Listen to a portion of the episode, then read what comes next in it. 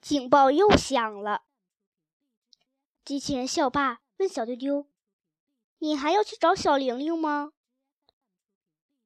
小丢丢直摇头：“不找了。”为什么？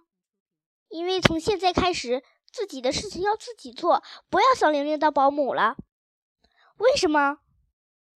因为那些机器人的说的话太让我感动了，他们的话就像一面镜子，照出了我许多缺点。你还哭鼻子不？不哭了，我送你下楼。机器人姑娘请小丢丢走进电梯，回到底楼。她送小丢丢来到大门口。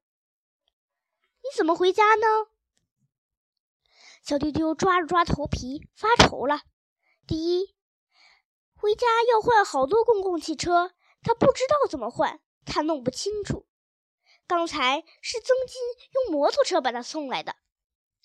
第二，他的衣袋里只有华罗康教授给他的题词，没有一分钱。你送我回家吧，小丢丢央求机器人。不行，那和我的业务无关。机器人摇头。小丢丢开始拉警报，这下子机器人吓坏了。他说：“你刚才不是说不哭鼻子了，现在怎么又哭了？”谁知小丢丢一边拉警报一边笑：“我这是干哭，你瞧，我的眼睛里连半滴眼泪都没有。”那你干嘛拉警报呢？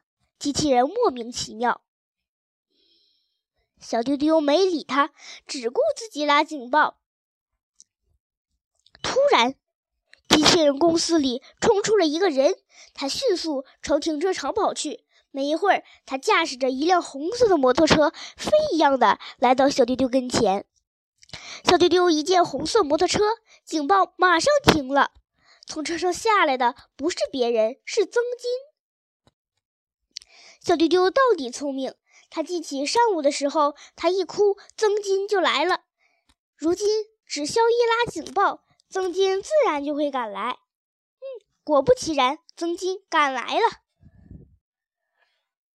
曾金呢？他以为小丢丢会上机器人公司找小玲玲，他就在上下楼各个寻找。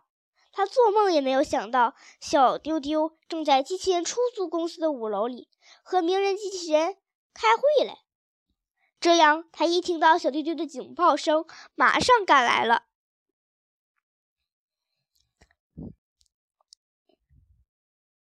曾金刚到，从大街对面又跑来两男两女，他们气喘吁吁的抱起了小丢丢。两男是谁呢？一个男人是小丢丢的爸爸，另一个男人秃头是小娟娟的爸爸，也就是曾经遭遇过小丢丢核导弹的赵伯伯。两女是谁呢？一个女人是小丢丢的妈妈，另一个女人是小丢丢的班主任杨老师。原来，小丢丢独自跑出家门，奶奶打电话给小丢丢的爸爸妈妈和班主任杨老师，他们都去找小丢丢。赵伯伯是小丢丢爸爸的同事，也来找小丢丢。他们知道小丢丢是去找小玲玲，不约而同地朝机器人公司赶来了。他们查遍了每一个房间，找遍了每一个角落。就在他们晕头转向的时候，听见了警报声，就像军人听到了军号，立即朝小丢丢跑来了。尽管他们上气不接下气，可是他们都为终于找到了小丢丢而高兴呢。摩托车上。只能坐一个人，当然最合适的是小丢丢。于是他们把小丢丢交给曾金，千叮万嘱要曾金一路小心送小丢丢回家。他们呢可以坐公交车回去。